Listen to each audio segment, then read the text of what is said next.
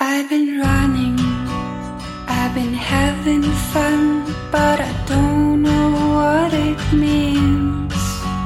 I've been trying, I've been dying too, but I don't know what it means.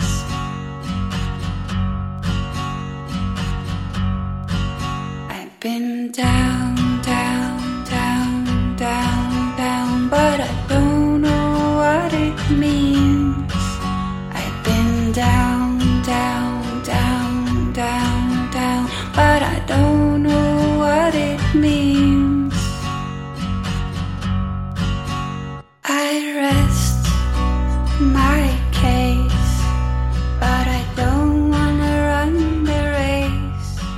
Hello，大家好，欢迎来到别人信，我是 Alex。呃，这一期是和郭师傅的第三通海南通话。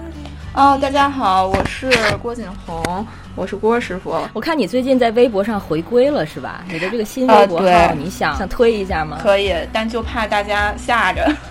没事儿，大家应该去看了之后会更好的了解你的。嗯，好。这个新的号是郭爹，就是锅爹，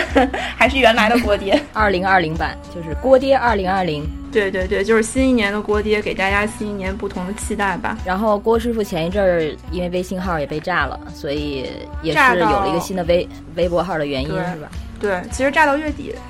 月底就好了。发了什么我就不问你了，呃，我也不知道发了什么，有可能就是这就是最费解的地方，就是你永远不知道自己干嘛了，你就被炸了。对，没法说。然后我就弄了个微博，然后因为豆瓣儿吧是有点儿呃，不能豆瓣儿那个广播的那个设计特别特别的不适合你说废话，而且我又是一个特别话痨的人，所以就是豆瓣儿适合写长篇嘛，然后豆瓣儿用来写长篇，然后又弄了个新微博号。然后我本来不打不打算给任何人讲，然后结果我妹妹就把我给爆了。然后我妹妹是大网红，啊，完全就是为了发牢骚，完全就为了写小话，就是写一些你平时不能跟任何人讲的话。因为我不知道你有什么习惯啊，我是一个好像看起来话很多，但其实我并不会主动的去跟任何一个单个儿的朋友去倾诉一些个人情感和思想问题。是的。所以我就需要一个地方去，你知道，就是现在这个情况，就是很多说很多东西都要可能免不了自我审查一下，包括我们做这期节目肯定也是少不了的，因为这期节目我们要聊的东西，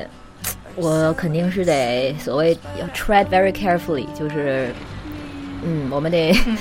把握一下，因为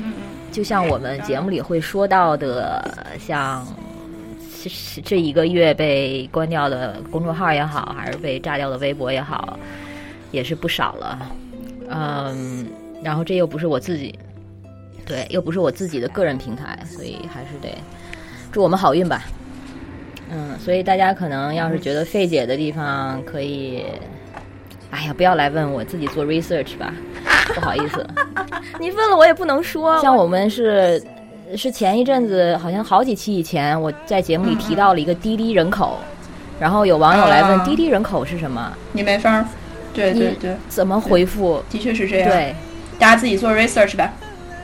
嗯嗯我进入重点了，嗯就是我想说的这个节目上线的时候也是正好二月底，然后二月发生了很多事儿，嗯其实也都不不光不不都是坏事儿，发生发生了一些挺让我们感觉到震动的一些，比如说媒体事件还有一些就是跟疫情相关的事情。没错。呃，然后我稍稍的可能要啰嗦一点儿，就是总结了几个时间点，嗯就是我觉得相对大家可能印印象比较深的一些日子，包括从一月二月一号开始，嗯是这个澳大利澳大利亚政府宣布拒绝这个途经中国的非公民入境，然后二月二号开始是湖北。就是嗯，把所有的疑似病患进行集中隔离，然后开始建方舱医院。同天是火神医院、火神山医院交付。二月三号呢，很多家媒体就对疫情的报道就变少了。嗯呃，出于一些原因。嗯，二月七号是李文亮医生去世，对。然后终年三十四岁。然后当天也是在社交媒体上发生了一个全民哀悼的这样的一个场面吧。嗯，二月十四号呢是就是关于一线女医务人员卫生用品的这个新闻嗯。进入了视野，新闻视野，而且它进入新闻视野是因为 一个妇联支援一线女医务人员卫生卫生用品的这条新闻，这个事迹、哦这个话题才被注意到。对，但事实上，其实包括。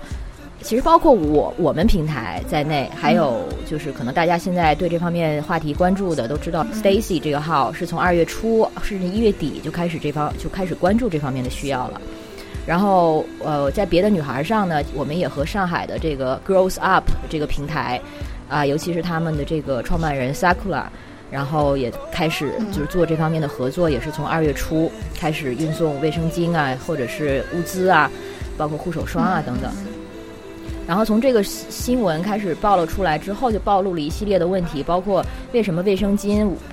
无法走绿色通道，因为它没有被纳入救灾物资。嗯然后当像比如说梁爵他们一开始向那个医院就联系问女女就是女医护人员有没有这方面需要的时候，得到的答复都是嗯并没有。然后他们发现其实做答复的全都是男男人，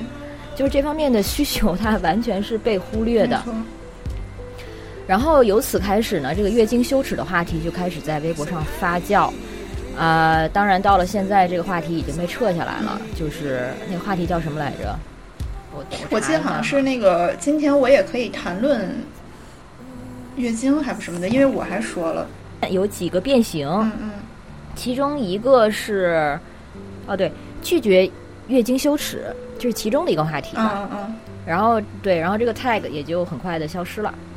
可对，当然，这个然后也就其实是激发了大家更多的反应。呃，之后二月十五号就发生了甘肃的某一个医疗援助队给女性成员集体剃光头的那个视频。对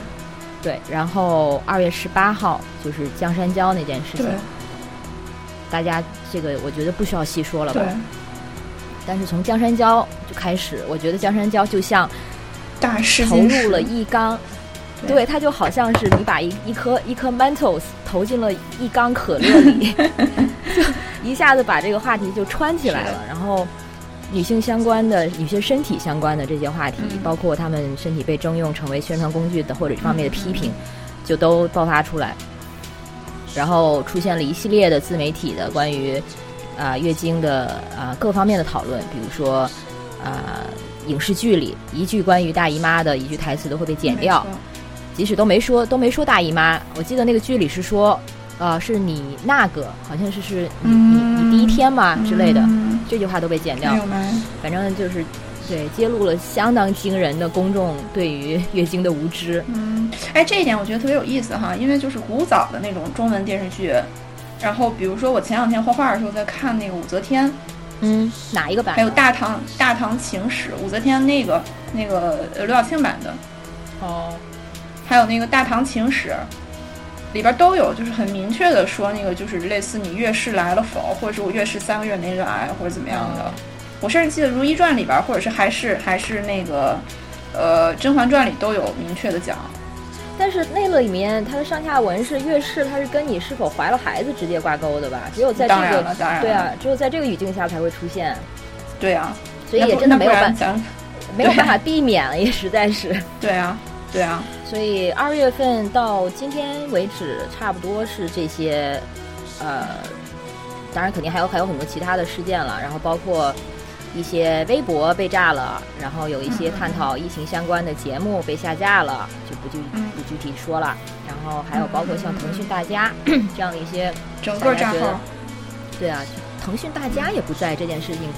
实在是难以理解，对呀、没法 make sense。不知道为什么。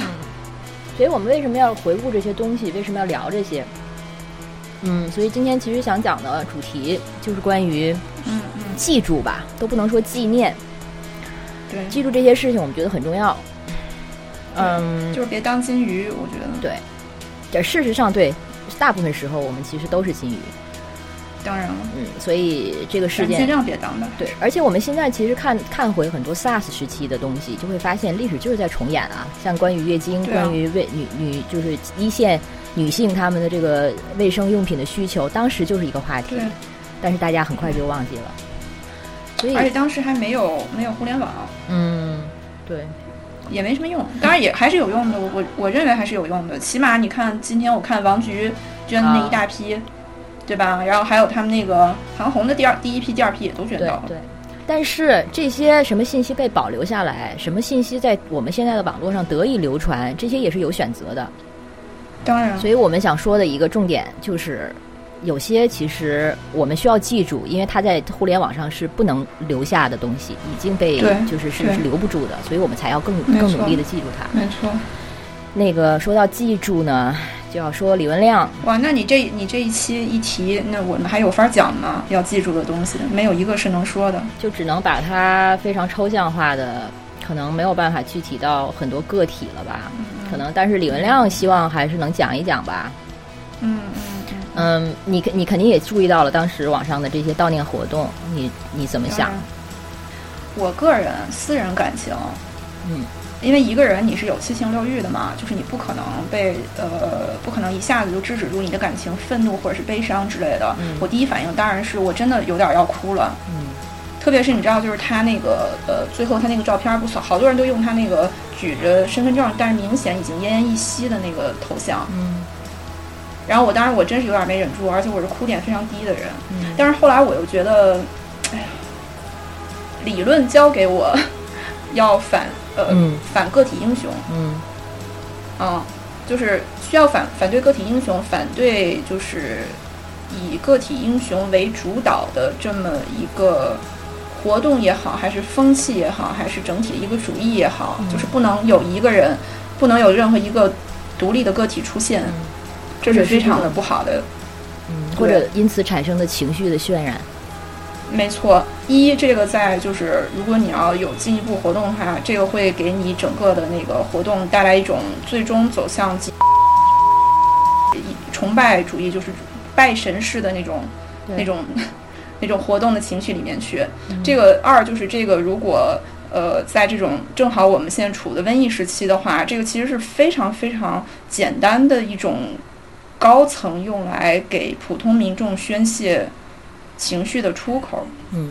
但是我觉得这是一个重点，因为你相比李文亮和后来被剃发的这些女女医护人员，我觉得后者其实是更多的是被就是裹挟到这样一个所谓造英雄或者造神的这样的一个话语里的。而李文亮呢，他其实因为种种原因，他不是一个那么方便的官方叙事的一个工具，就是对，所以对他的嗯悼念也更多是民间的，就是大家的这种民间的呃对他的反应的强烈程度，其实我觉得也说明，就是因为他的形象其实因为是站到了所谓官方的一个反面，嗯，因为是吹哨者嘛。对啊，但是我我我始终就是始终怎么说呢？就是对任何一个呃，就在这种危难时期出现的突然出现的一个呃人的英勇英雄的形象，就都是会有一些怀疑，就是、呃，除了我们刚刚说那种就是民间的出口，还是回到我一开始说那个，我觉得怎么说？最终，它会引领，就是如果这个自由发展的话，会引领人走向一一种拜神式的运动情绪当中，嗯，就是它很像一个圣徒的形象。对对，呃，我我没有说圣徒不好，我我个人肯定是会 prefer 圣徒的形象。如果就是非得让我选一个的话，那我选李文亮。嗯。但是我觉得最好这个非得选的这个状况不要出现。对，而且就是出现了一个所谓英雄的时候，其实他的光芒会让我们看不到很多其他的其他的东西，个体的对更个体的生命没有名字的那些人。没错，没错，没错。我记得你当时在朋友圈，当时你你的微博还没不是你的微信还没被炸，然后你当时是对这个当时社交媒体上在大家嗯、默默宣传的一个悼念活动有这样一个评价，就是说它是一种嗯恰到好处的客旗，是这样吧？对，特别是你全屏都是这样的宣传的时候，嗯嗯，我这样说出来非常违背我自己的情感选择。嗯，我完全因为我也悼念了。对我完全能理解你说的这种警惕感，就是对一切，我是那种，我是拧巴到一个电影，它在那个上映的时候好评如潮，我就是因为它好评好评如潮，我反倒不会想去看的那种。就是如果是什么是 hype，什么是潮流，我反倒会因此产生一种非常本能的抵触。抵触我也是。对，所以我能理解你说的这种对客奇的警惕，但是这件事情像我刚才说的，我觉得它性质是不太一样的，嗯而且它其实是可以帮助我们，就是服务于它是服务于服务于我们的一个故事，呃，因为对，就是我们说人类历史它其实就是故事嘛，嗯嗯，各种各样的故事，然后什么样的故事能够留下来，它其实就是我们所知的历史。然后那些没有被记住的故事，它其实就是不为人知的或者不被认可的历史。那哪一些故事留下来，其实是取决于它是为谁服务的。当然，所以李文亮这个故事，我觉得他其实是为我们服务的。产生这种悼念的反应。对，对，我希望他最好是为我们服务的，但因为因为因为他的确也是为我们服务的，对吧？因为毕竟后面有人因为线下的活动而受到了一些 punishment，哎，嗯，那他当然就是为我们服务的了。但是这种为我们服务的事情，就是圣徒式的东西，无法在我们的环境中待下去。我觉得这个如果可能在一个更完善的由新自由主义者和资本主义者组成的一个国家和社会的话，圣徒式的人物可能会得到一定的，就是变成一个一个新基督吧，可能就类似这样的形象，对吧？我们一直以来其实都非常需要这样的所谓的偶像啊，而且其实我们就是常规的环境中，就是在疫情发生之前和疫情发生之后，我觉得公众情感发生了很大的一个转变。在此之前，其实很长时间内我们是没有类似的一个民众偶像的，没，而且也是刻意的，这样的偶像也是不不被允许存在的，对，对所以它也是填补了这样的一个一个一个真空。对的，对的，对的。但是他会不会，他会会不会就是，呃，继续下去？我倒我倒不认为他会继续下去。他现其实现在，我还挺担心这三个字可能已经成为敏感词了，希望不会吧？。对。但如果他要真的成了敏感词了，那我我马上崇拜李文亮。嗯，我明白。其实还有一点，我觉得李文亮他产生这么大的共鸣，就是因为如果你注意一下，就是民间对他的悼念，其实非常在强调的都是他作为非常就是作为普通人的一面。嗯嗯嗯。然后最戳中我的一一点是看到关于也是一个网友给他画的一幅画，就是对，然后看着他最喜欢的那是什么，就是 挺主流的一个国产电视剧，然后然后就是岁月静好，然后过着非常普通人的日子，嗯然后画中的一切都是他理想中的生活，嗯呃，然后虽然我我当时是非常不情愿的落泪了。对啊，是啊，肯定是这样。我也是，我看这个不可能不哭。所以在这一点呢，我也觉得和、就我们说造神，它其实也有就是不一致的一点，就是造神它其实是把这个人的这种嗯作为普通人的属性都去掉，是把他作为英雄的那些神神性的东西放大。但是李文亮，我之所以强调说他是民间的英雄，是我觉得他是需要被悼念的，就是因为他其实作为普通人的这些东西，在民间的传播中是被保留下来的。嗯嗯。哎呦，我我我太矛盾了，不知道。我觉得就是我已经被这种，呃，道德超我对自己的约束，就是你不能信神，不能有英雄，不能有客气，以及我个人情感的这种，就是面对李文亮，我我当然非常的感动，以及非常的情绪非波动非常大，所以我已经被这种就是陷入这种所谓的托索耶夫斯基式的这种呃忽冷忽热式的情感交杂煎熬当中了。所以这就是为什么我们今天就是呃要说到最后，你说那个干净的人，然后灵魂怎么样，就是我们整个 structure 里出现的这些东西，我觉得还蛮值得聊的。对我而言是这样的。就我没法儿，我我真的有点没法儿，呃，说哪个东西是非常确定。我认为它不应该是那样所以。我们可以就说一说刚才你布里中的这一点，就是在一个英雄或者说一个偶像，嗯，浮现的时候被隐藏掉的那些呃不被悼念的生命。嗯，比如说我印象挺深的，就是也是几周前的那个脑瘫少年去世，然后还有还有今天实验的那个那脑瘫少年和今天实验死掉的那个爷爷，就是这些非常对，个体就是个体生命的破碎。呃，这些其实我之前就是听那个剩余价值那一期的时候，他们也提到，就这样的叙事它非常重要，而且是在这一波的媒体的反应中，它其实是做的挺好的一点，让我们看到了很多普通人的生活，然后这些个体的叙事能够帮助我们保持清醒，然后知道在这个肺炎中普通人付出的代价，然后他们都不是什么伟大的人，嗯，当然，除了就这些之外，还有很多其实我们没有被没有被照顾到的，比如说啊，当然现在比较多的就是老人啊，然后我开始看到很多关于比如说环卫工人，他们在这个疫情中他们的工作，然后他们面对的困境这方面的报道也不少，还有就是残障者，我现在也开始注意到一些，嗯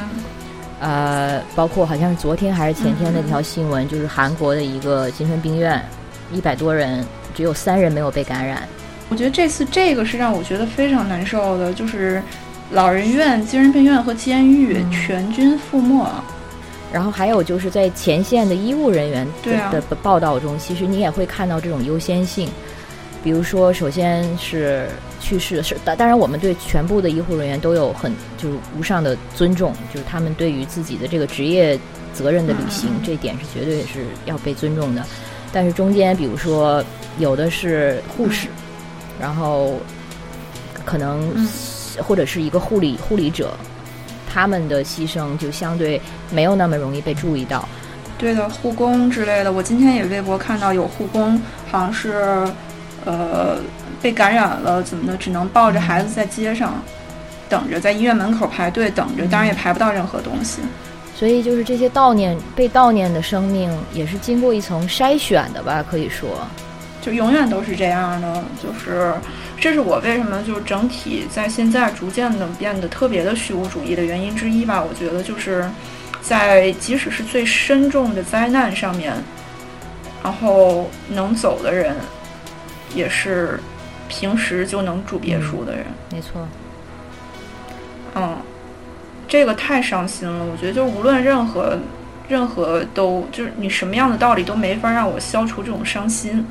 就我现在有点儿没无力，对于很多新闻的那种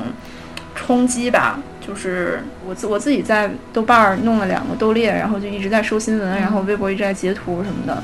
然后就看到这种类似类似这样这样的新闻的时候，其实它的转发量都不是特别的高。因为大家也知道，就是你也没法儿去给监狱或者是精神病院去具体的成批量的解决什么事情。而且这样的生命本身，好像他们的正当性本身就没有那么强。没错，呃，就是你你在那个关注新闻的时候，有没有注意到一个话题叫未被记录的他们？是微博吗？就是最早的时候在微博存在，但是很快也消失没有话题。真的没有，因为你说的这个最早的时候，那个时候我还没有拿这个新微博。我后来是跟网友要到了一个石墨，啊。因为他们微博上消失之后，他们在回来我可以发给你，哦，我知道了，这个我也有，我有这个未被记录的很多赛博坟场很多东西，然后有人总结了一个石墨，对，因为是应该是二月二号财嗯经它有一个报道，就是统计数字之外的人，冒号他们死于普通肺炎嗯冒嗯啊问号。然后这样一个报道，就是关于很多病患家庭，他们是在这个求医的过程中，呃，没有被算到这个统计嗯官方的统计数字里，然后只能自我求生。当然，这个报道后来也被删除了。呃，所以后来就有一个话题出现啊、就是关于这些可能没有被算到官官方记录里面的这些人。嗯，所以也希望说让大家听到吧。如果这个他们还在 Facebook 上存在，好像就是 Twitter 上好像也有，我有一个 Telegram 的群，好像也还是有吧。但是，嗯，这个我我可能文案的文案的时候写在里面吧。嗯嗯啊、对，大家可以就是关注一下，这样的话也是也是一种纪念的方式，让这些这些死亡者不被遗忘，而且对，虽然让他们就都没有，甚至在官方的数据里都不存在。真的是这样。我觉得谈到这个话题，今天整个咱俩都好低沉呢。我们一向都很低沉。啊，是吗？没有，我们之前还高谈阔论过，好不好？之前有人在我们的评论里说：“你们能不能聊点不那么丧的聊不了，同学，真的朋友聊不了。告诉你，人的本质，我想告告诉各位，就是觉得我们能不能聊不那么丧的，就是人的本质就是悲剧，真的，这一点不是我说的，你知道吗？这一点是陀陀索耶夫斯基先说了以后，然后阿托尔斯泰写的《苦难的历程》，就是一本著名的小说，你们可以回家看一下。对不起，我说这话真的很 傻逼，但是我特别想告诉大家，这句话很好，接下来这句话很好啊，叫在呃盐水中洗三遍，在血水中泡三遍，在沸水中煮三遍，你的灵魂就干净了。你的灵魂只有这样才能干净。？”呃，这那我们这个就是本来打算留到节目最后那个问题，终于有答案了，就是怎么能保持自己灵魂的干净 保持，就是这样。对对对，是只拿这个来搞个笑啊我。知道。嗯，我也想分享的一个就是，我我就是为了我们聊这个，就是去重读了一个那个，就 Judith Butler，她她是那个女权主就是库尔理论家嘛，就是她说她她那本书叫《脆弱不安的生命》。然后嗯。她其实是在九幺幺发生之后，她是重新反省美国和就是这种地缘政治，然后在这种地缘政治的语境中，我们对于比如说阿拉伯人，然后对于啊、我们眼中的他者或者这些恐怖主义者的看法，嗯。然后跟他们的呃相处，然后他说到的一些就是。呃，肉身具有的社会性弱点，它构成了我们政治生命的一部分。所以，社会建构了我们的身体，我们同他人紧密相连，但这种联系极易丧失，从此使我们遭受暴力之余，因此我们才难免有失去。所以，我让就是这句话让我意识到的就是，我们最近就是在整个舆论中，其实还有身边的人，其实反复提到的一点，就是这个事情发生之后，大家产生的一个啊、很集中的一个反省，就是和人的连接感。嗯很多人都提到这三个字。我觉得它会有出现这样的啊、苏醒，就是因为我们在这种危机的时刻，嗯有这种失去的时候，就是就或者说激发这种规模的全民悼念的，其实不是一个生命或者几个个体生命，而是我们集体性的感受到了这种丧失或者这种失去。所以我们其实，在悼念的是自己的失去，所以我们才会这么大的规模，就是全民的加入到这种哀悼里，因为我们其实是在哀悼自己的失去。对的，对的，而且李文亮这个形象，他怎么说呢？就是是我们所能够幻想出来的，我们所能达到的一个很最正直的形象。嗯觉得他特别的满足中国人对古典中国的想象，啊，不然对吧？就是他又有。就是三尺白绫，不是三三丈白绫，鲜血喷溅于上，然后六月飞雪，嗯又非常正直，又滚钉板儿，然后又非常正直，又是那种，就是一切很多形象糅合在他这身上这一个形象，所以我觉得就是他的逝去是中国，我认为中国人所能达到的，当代中国人所能达到的一个最大的悲剧值之一。嗯嗯，所以你一定要哀悼这种悲剧，就没法不哀悼这个悲剧。我说句特别客气的话，就是我买的新 iPad 里面，我在试 iPad，就在画东西试 iPad 里面，我真的画了一张李文李文亮肖像，你知道吗？天哪，这个我可以看吗？我想看。可。以，还没画完，没画完，好啊，画完给你看。嗯嗯，而且对，就像你说的，而且他更重要的是，他没有占据所谓太多那种优越性，他这个身份他是非常普通，所以他有各种各样的普通人的身份，无论是医生的身份，他作为患者的身份，然后他又是死者，然后他又是一个丈夫，然后马上要做父亲、儿子，对都是普通人的身份，然后再加上一个吹哨人的身份，他就是作为一个普通人可以达到这样的一些美德，然后正直、对。正义、正义感，他是能让我们产生非常强烈的共鸣感的。对，就是我们我们达不到的那个自己吧，可能。不，我是觉得我们心里都有这样一个人，就是嗯，他在我看来，就是如果我在那个位置上，他是我希望我能做到的那个人，我希望我能做到他那个样子，肯定肯定。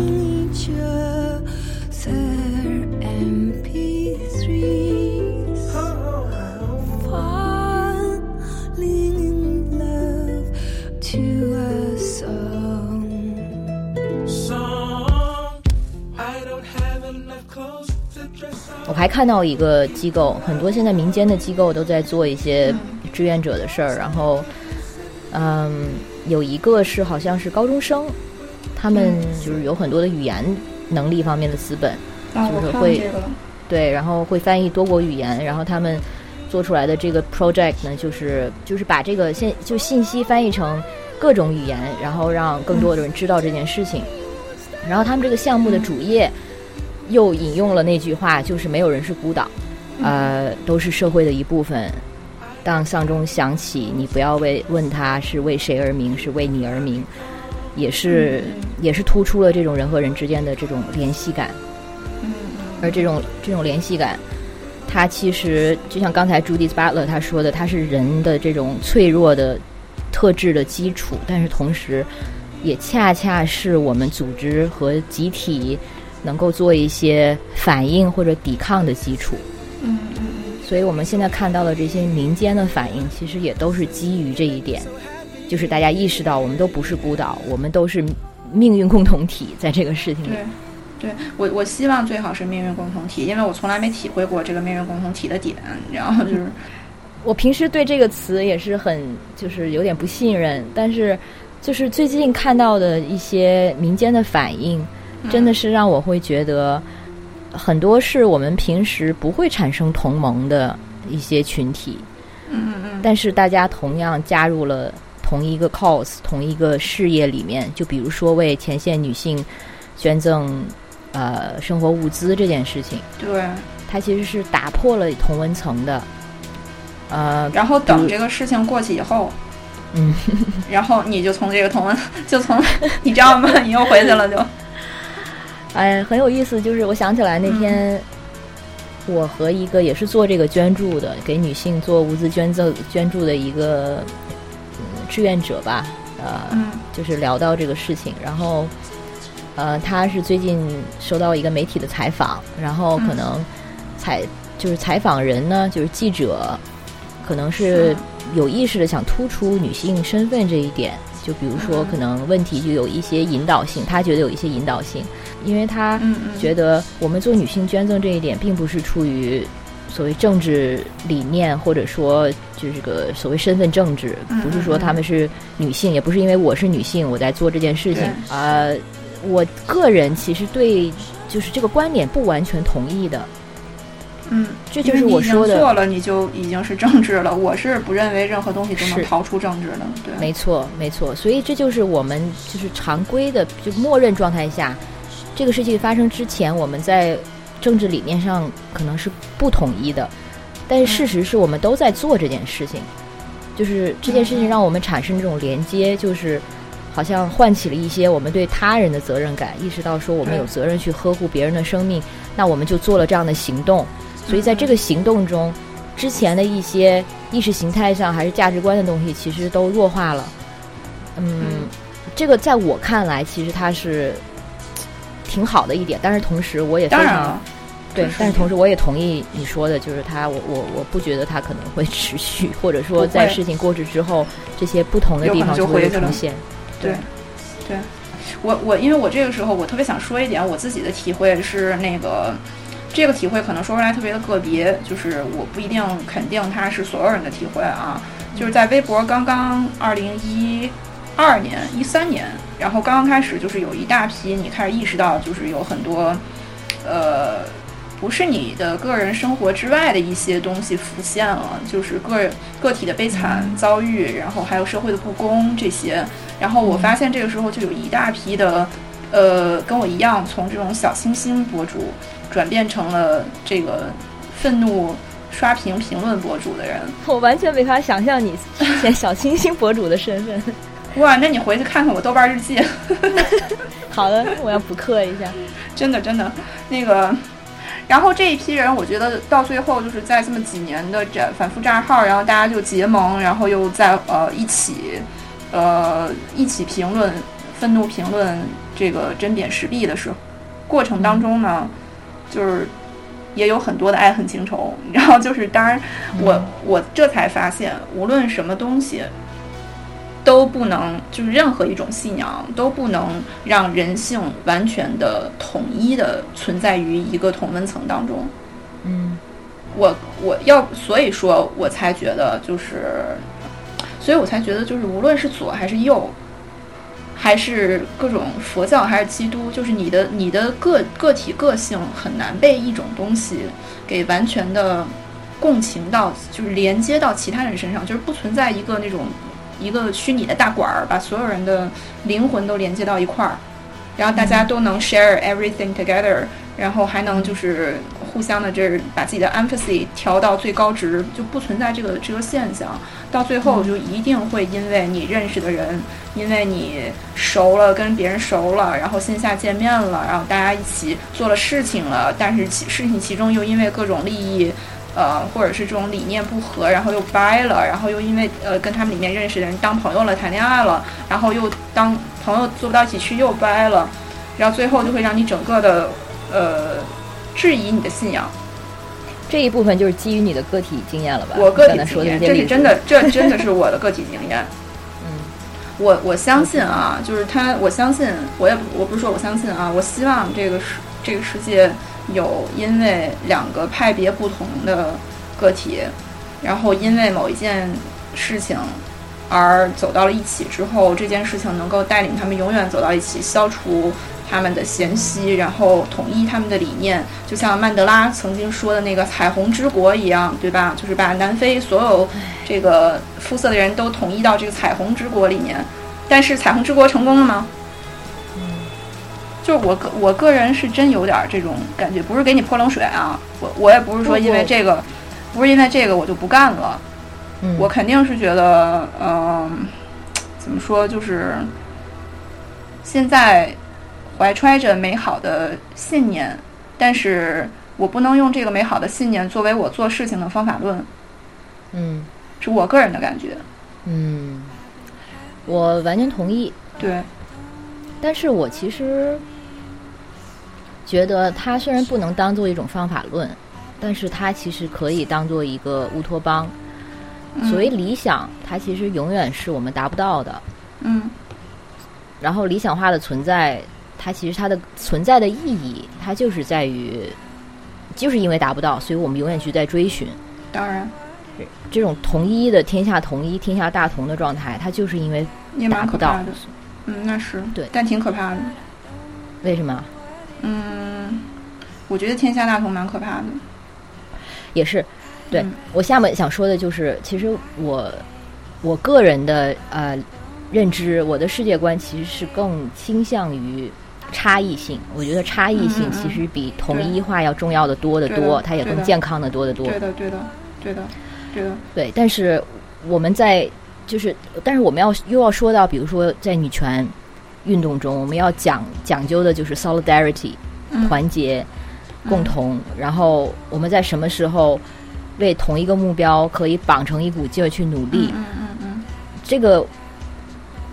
我不会把它称为美德，或者，但是我嗯会觉得它的确是正面的、健康的，然后它是有实际效应的一件事情。当然，当然，当然，你要拿这个，就是这里面就存在另外一个，对，就存在另外一个问题，就是呃，分的类别当中，总有一派需要去宽容另外一派。我为什么说宽容这个词儿？宽容真是挺难听的，我觉得这个词儿，那个就需要你站到一个道德制高点去，嗯呃，共情，并且无限的包容另外一方。因为女权里面有好几个派别是我个人实在无法容忍的，嗯就是有一派是认为你也知道嘛，就我我不好在电台里说脏话，对吧？因为它本身的理念就是一个脏话组成的，就认为你总之不能，嗯、不能结婚，不能生孩子，然后也不能怎么样，然后那个，呃，所有的男的都是傻逼，所有的屌都该被切掉，然后你要是敢跟屌约会的话，那你就你你也应该被砍，你头也应该被砍了，然后就类似这样的。还有一派是那个高华，特别高华的那种。就是我们 so clean，我们如此的干净，然后我们如此的高贵，然后我们是呃希望我们自己像那个安妮海瑟薇一样站在联合国那个高台上做演讲，而不是像你们这些或者逼这样 Amy Watson，哎，对对对，I mean 我就是烦的就是他，我觉得相当于这，相比于、相比于那个 那个屌派，我更讨厌这一派。我明白。这个派别人给我的感觉，就我觉得他有一种就是他觉得全天下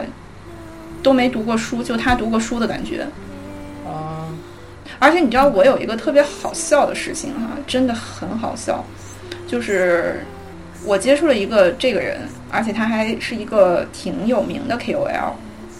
嗯，我不能告诉你是谁，然后那个也是一个附庸风雅的人，所以当然也就在我们这种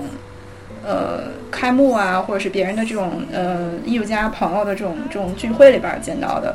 然后这人知道，就是意思说都是英国回来的，他没有去过英国，他是美国毕业的。后来说说说呃说说多了，后来他就说意思说嗯、觉得自己英语非常的好，然后就是他说，只有你读英语的东西，才能了解到很多，因为我们在谈女权，才能了解到女权的很多东西。他说，中国的一切例子和中国的这种就是女权的书写，不能被称之为书写，就是它不存在任何的。呃，田野田野田野的可能性，我当时一听这个话就特别的抓狂，你知道吧？就是不知道怎么来弄他。我用了一个非常愚蠢的方法来反击他，就是正好有外国人，我的一个朋友经过，然后经过我们就开始用英语聊天的时候，他就露怯了。就我这个做法太恶心了，不是说他英语不好，我说他露怯的点是什么？这个点更更微妙，你知道吗？就是他露怯的点是我用了英国口音，我真的是为了怼好多人，我练过那种就是非常 cockney 的那种口音，所以他一切一一听马上就对你 respect，他竟然因为这个对我 respect，你知道吧？就是太受不了了。我觉得就这样的人在在给女权发声，而且所有的时尚杂志都在请这样的人去。呃，做拍广告也好，就是呃，我们怎么在这种情况下，就是当你身边你想要团结，或是想要一起做事情，或者你认为一起做事情的人，已经完完全全的割裂到了你没有办法跟他站在同同一个屋檐下的时候，你怎么去，你再怎么去团结？但是我觉得这部分他这部分人真的是存在，但是我更想相信这是个体化的少数，只是他们可能声量比较大，或者说他们他们有比较高的知名度，但是看起来好像他们有一定话语权，但是我其实愿意相信的是，他们代表的意见或者是什么，他其实是少数的，或者是不不被那么认可的。所以，如果说我，对，因为我因为我在就这波我们做这个啊、捐赠的这波操作中，就是真的看到接触到一些可能本身都不是认可自己是女权主义的人，嗯或者说我可能之前并不认为他是属于这个圈子的人。当然要要说的就是，我本身就认为主义这个圈子这个概念本身其实就有点问题，呃，但是就是这些普通人，我相信人的有最根本的一种呃本质的东西就是共情和同情，然后这种东西，它可能很多人把它是视为是私人的，它是出出于私人的动机想去采取一些行动，去采取一些可以让世界变好的一些行为。当然，这些动机在我看来，它不是私人的，它是政治性的。但是这是我们我们理解性的不同。他们可能不会会不会认为这是政治性的，那我认为它是政治性的，但是我们不需要为此去 argue，、我们不需要因为这一点的理念不同，比如说我说你这样做了，你就是女权主义者，你为什么不承认呢？我不需要跟他去 argue 这一点，至少在现现在这个这个局势下，不需要去 argue 而且你。不该去 argue 啊，现在、嗯就没有必要啊。嗯，没错，嗯，对对对，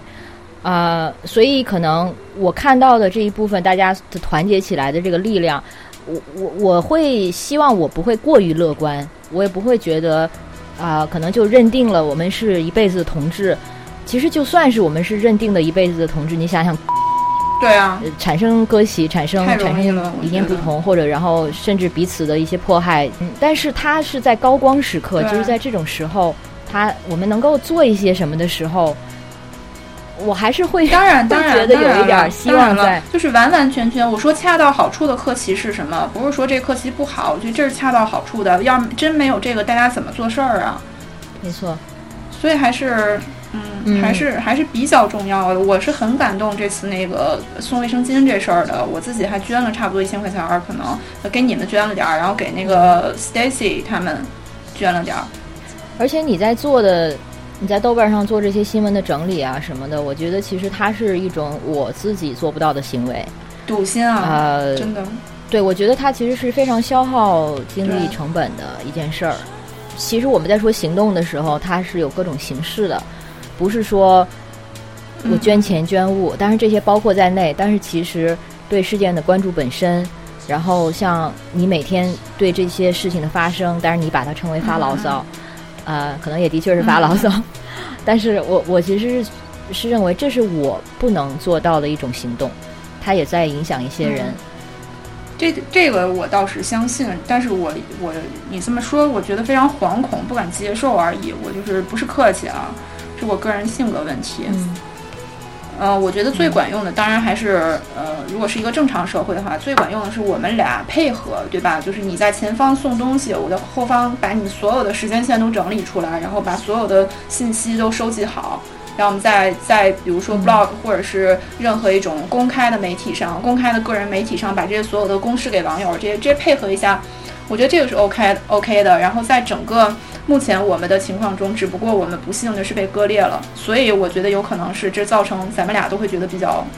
一个比较逃避，然后一个比较疲惫吧，可能。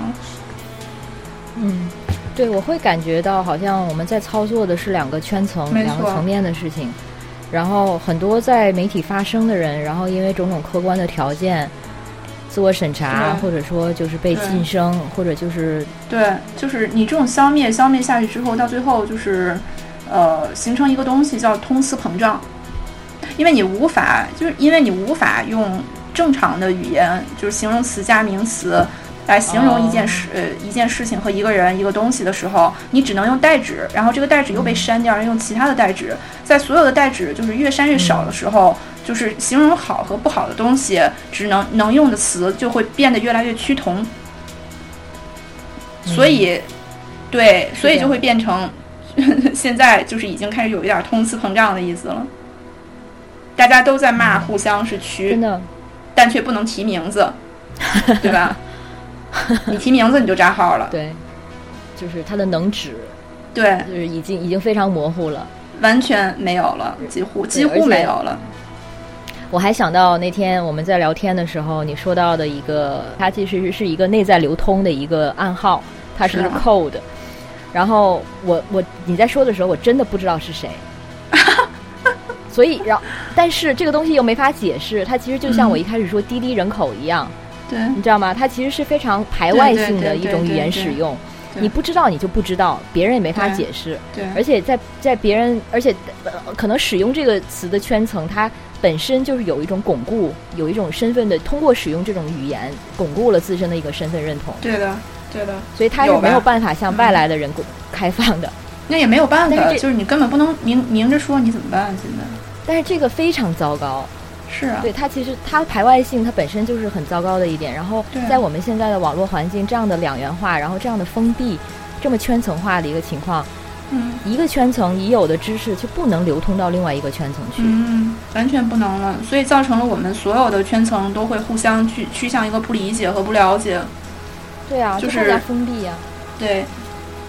所以这样才好那个一一个个击破嘛，对吧？啊，对呀。嗯，蛮厉害的。那咱咱们快快转话题，赶紧转，真的，那个我我接我刚才说的这个就是惰性吧，对新闻的冷感这一点，嗯嗯也就是在那那阵子，我们好像发了一篇文章，嗯。然后下面有一个评论，有一个就是网友他说，他的评论大概是这样的，就是对我来说最重要的问题还是那三个：一，我想做一个什么样的人；二，我想要一个什么样的世界；三，我如何去创造我想要的世界。嗯。我看到这这一句的时候，我就非常眼熟。然后我想起来，这个是我在二零一七年年中的时候写过的一篇，算是类似于年终年终总结一类的。然后那篇文章是关于政治正确，但是 文章其实纰漏很多，但是我最后结尾是这这这三个问题，就是说对我来说最重要的就是这三个问题。嗯我想做一个什么样的人？我想要一个什么样的世界？我如何去实现这个世界？嗯然后我就问那个网友是不是，他说是的。哦，我当时就觉得非常汗颜，因为我真的已经很久很久没想过这三个问题了。还有一件事情，我就是因为这件事情想起来的，就是二二零一八年也是年终的时候，那个时候我们的内容总监，呃，作为大概是年终总结吧，可能好像是转了一篇文章，还是发了一个朋友圈，嗯好像转了我们的一篇文章，然后评论是说 Alex 是我，大概是怎么说的？说 Alex 是一个斗士，嗯嗯当然他说的是正面的意思。嗯然后我现在想想，这一点我觉得我也不再是了。我没有，我我已经很久没有那种你知道热血冲头或者说胸口发热的那种嗯嗯感觉了。这种感觉我是记得的，嗯只是我已经很很久没有了。我现在在看到一些不不关于，比如说不公正的报道或者故事，或者我们刚才说到的这些非常人文的个体关怀的生命故事的时候，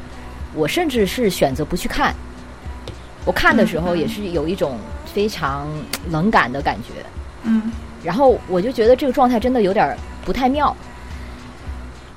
嗯，但是你也没法忽略你，你就是你个体，你你这个个体也是有也是有感情的，就是你的你的个体感觉受到了就是一定程度的侵害，或者是其他的一些冲击的话，你的身体会建立一个保护机制的。我跟你说一个特别狠的事儿啊，就是特别狠的东西来安，也不是安慰你吧，就是来解释一下这个事情，是我最近读的时候，我觉得非常认同的一件事儿。记得记得写陀思妥耶夫斯基。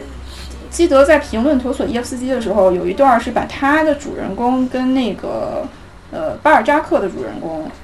来互相比较一下，因为他说就是我们欧洲人，他说他们欧洲人所呃怎么说熟悉的这种叙事方式和主人公的描写。是那种从一而终，就是从从一开始洁白到最后都是洁白的人。他就是我们就不能想象一个坏蛋在中间他突然进入一个纯洁的爱情当中了？OK，对，然后那个，但是他说陀索耶夫斯基为什么说他厉害，就是说他牛逼的原因，就是他认为老陀所有的人物处于一种就是酒神式的那种狂喜、躁狂式的情绪无无无端转变当中，但是这恰恰就是我们人。我觉得这是人，真的就是你你你随时都转换，才是一个人，一个真实活着的人的一个一个呃特征吧。所以说你这个状况，我我我自己也有，我经常是来回转。你这状况，我觉得也蛮真实的。你要是说一个人，他从十年前他就是这个主义的这个遵循者，然后他到今天他你跟他讲话，他还是讲一样的话的时候，我觉得这太可怕了。对，但是我很怕的一种情况就是，比如说很小的时候就听这种说法，就是嬉皮士，他们其实就是后来最资本主义的一群人。当然了，六十年代的那些嬉皮士，他们到了后来有了资本的财财富的积累，然后他们最后过的很多所谓当时的嬉皮士，后来过的都是最主流的一种生活。没错没错，是的，我告诉自己，我不要成为这种人。然后我知道所谓的热血或者血性，它是一个状态性的描述，它不是嗯关于你这个人本质性的描述。但是我从某种程度上还是相信有一些人，就比如说我们可能聊到美德或者什么的时候，就会说这个人他的正义感、他的政治性，他其实是有一种。是人本身的属性，有一些人他是可以从一而终的，他是可以把把这个东西保持的，或者说就是这些能够把它保持的人，他才是真正有美德的人。我不认为是这样的。嗯，我我觉得这个你别拿自己来来 来下下刀子，你知道吗？我我我首先就就我对你这个人的理理解和了解，我不认为你是会像呃我们刚刚说的那种，就是嬉皮士那样，就某一天就变成中产了。我觉得那可能性不是特别大。哎，不知你不知道，不是特别大有可能哦。哎，别别别，我真觉得不是特别大我我现。在越来越想，我真的现在越来越想要就是舒服的生活了，怎么办？不是不是不是，这也没有这没有什么问题啊。关键是，谁想要舒服的生活？我们想要舒服的生活，才是我们想要改变现在这个东西的一个一种动力，最根本性的动力。如果你完完全全没有动力的话，你就像罗伯斯庇尔那样的人一样，就是我就是愿意杀人，嗯，对吧？就是谁呀呃，打法国大革命那个，就是把所有人，嗯把所有他的那个同好，把所有的战友全都杀了。当然，我不能拿他举例子，我只能说他在一个事件当中算是一个例子的一个组成吧，一个最无目的性的人物的可能性，对吧？就是你不可能，就类似这样的人，他才是毫无目的性的。我觉得就是为什么说最有动力的，就是对美好生活的要求，才是做一件事情最有动力的要最有动力的可能性吧。因为唯有对美好生活的要求，才是人真实欲望的要求。如果你完全对什么东西都没要求了，你就像刚刚我说的那个罗伯斯比尔那种类型的运动当中无目的的一个人，他就会变成一个完全的躁狂的一个，就是一个片儿的那种鬼的形象。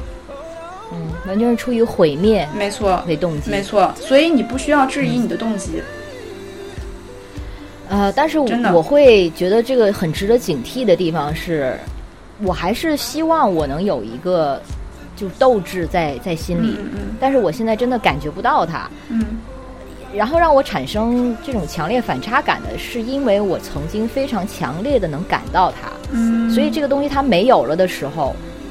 我是没有办法再刻意的把它把它调动出来的。嗯。即使现在，比如说跟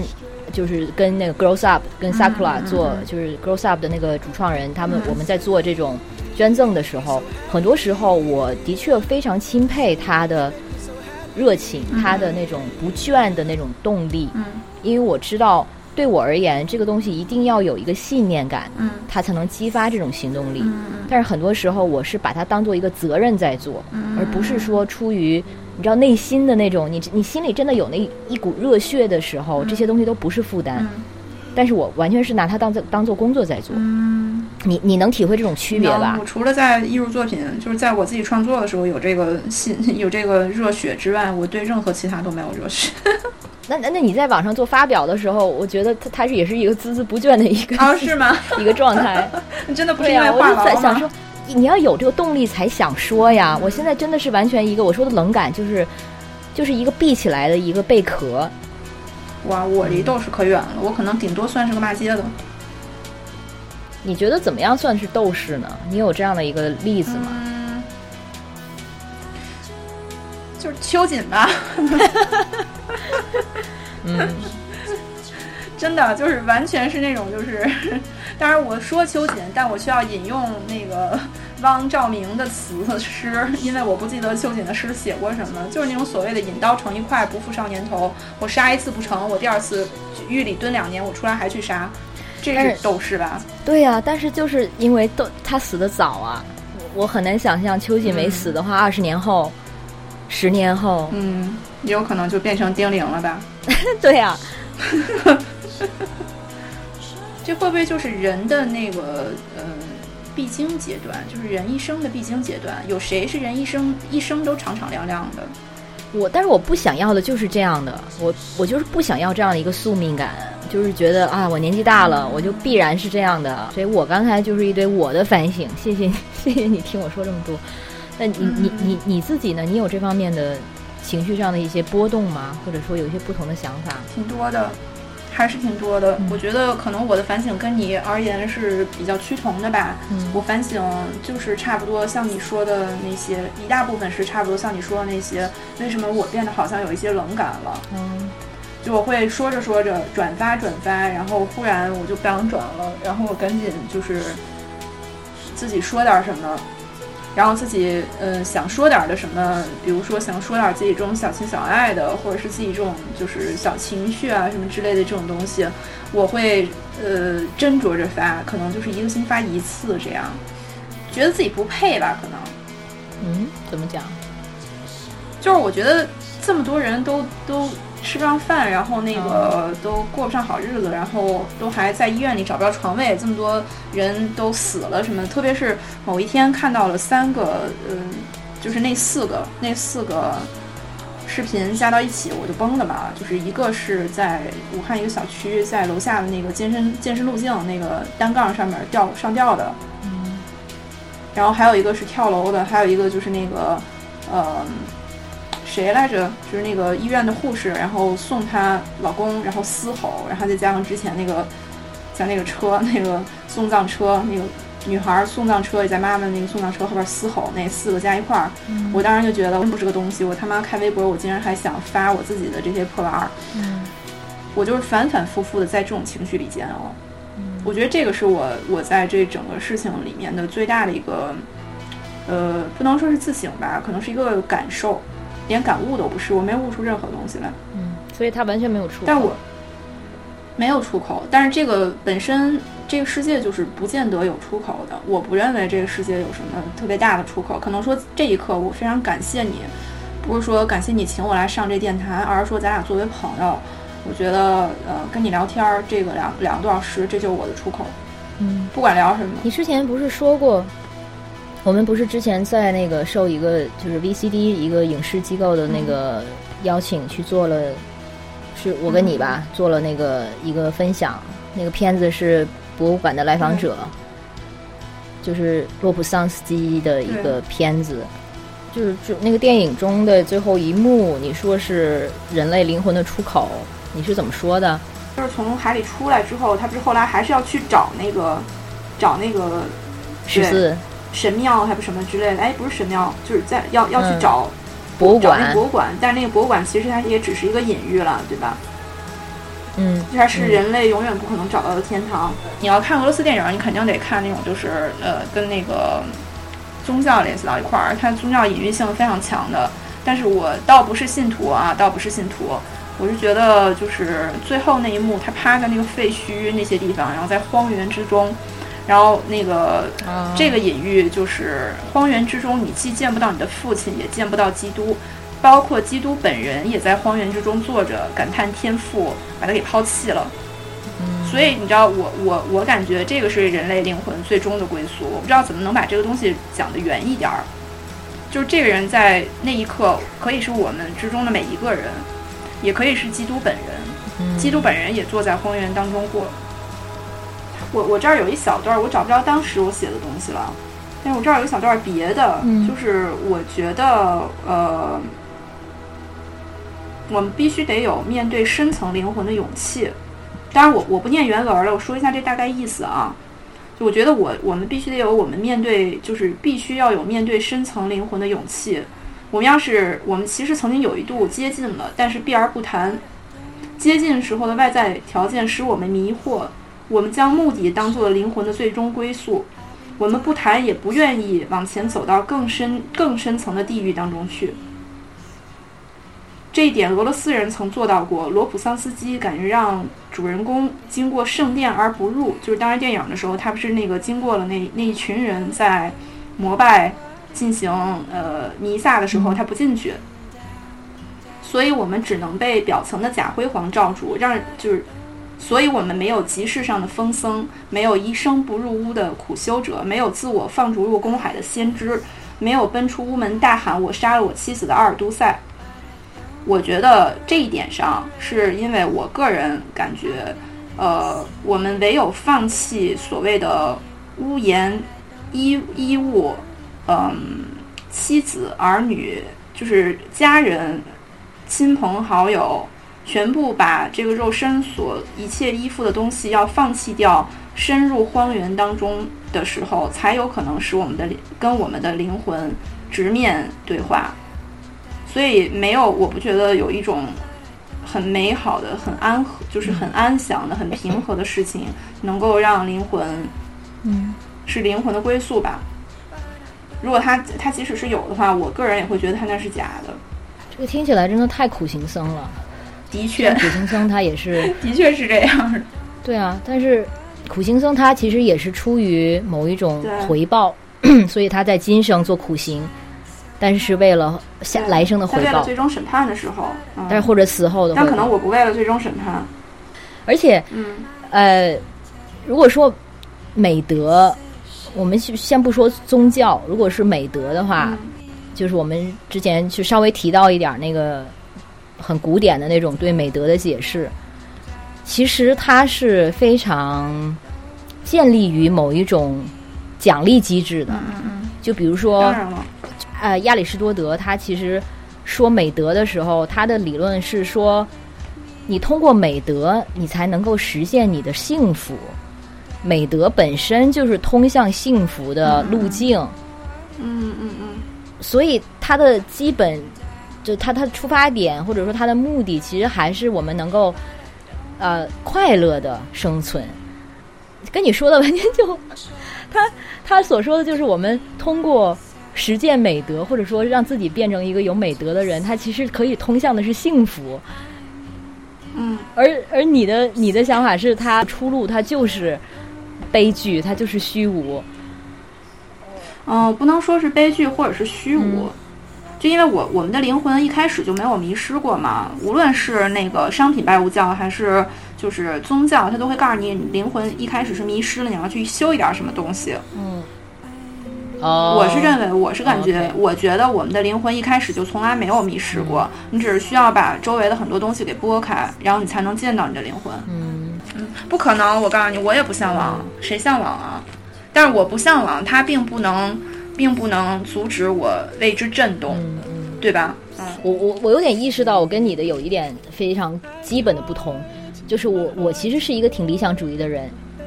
但你不是。嗯，我不是，我真的不是理想主义，我觉得。我明白了。当然，我对理想主义还有别的想法，我曾曾经试过理想主义，嗯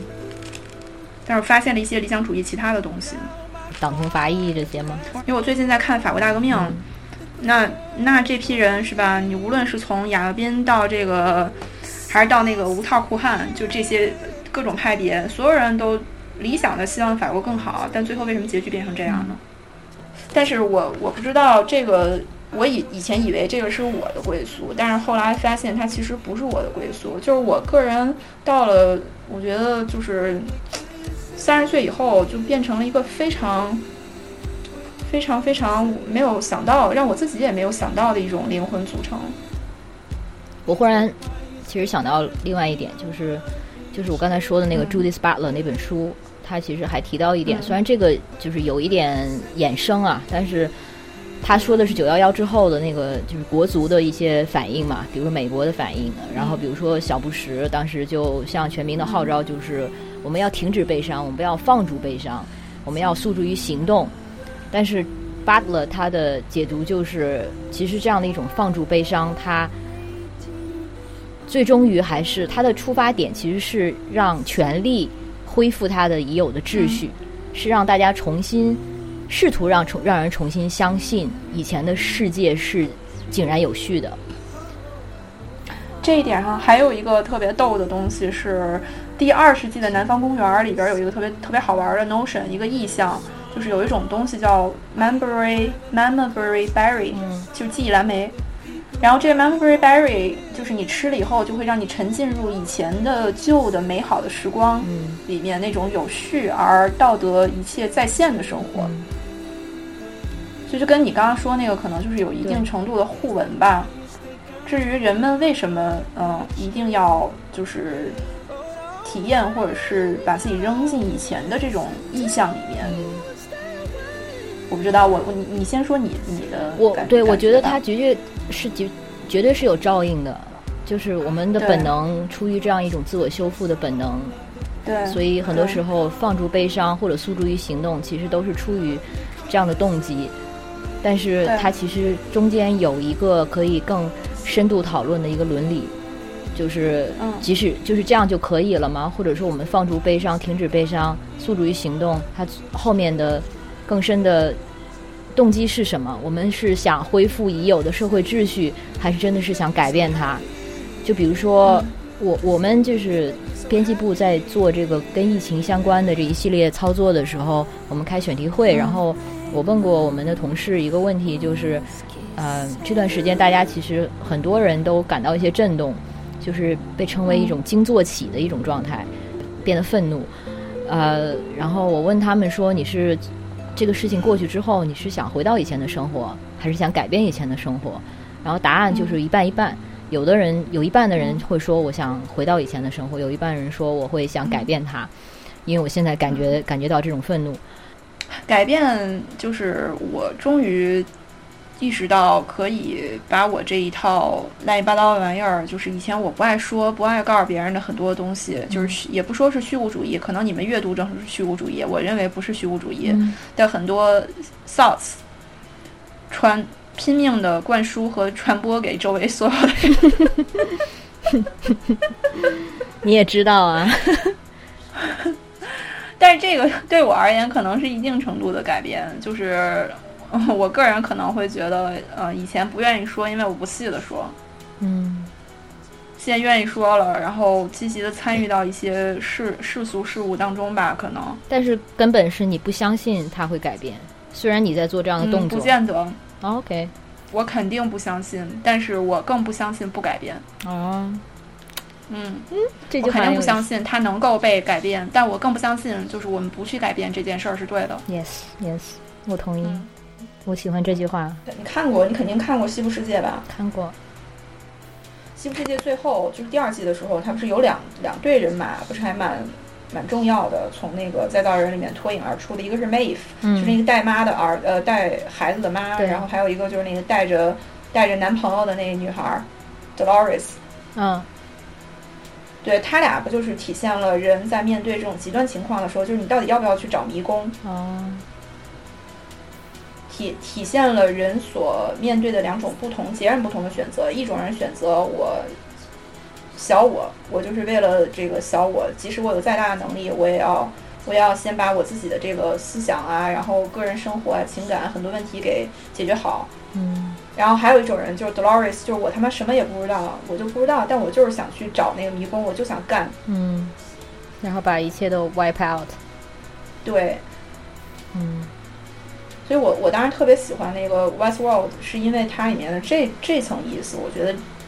这一层才，就它不是在讲再造人，它也不是一个科幻的东西，它其实在讲人类。嗯，有意思。那个今天时间也差不多了，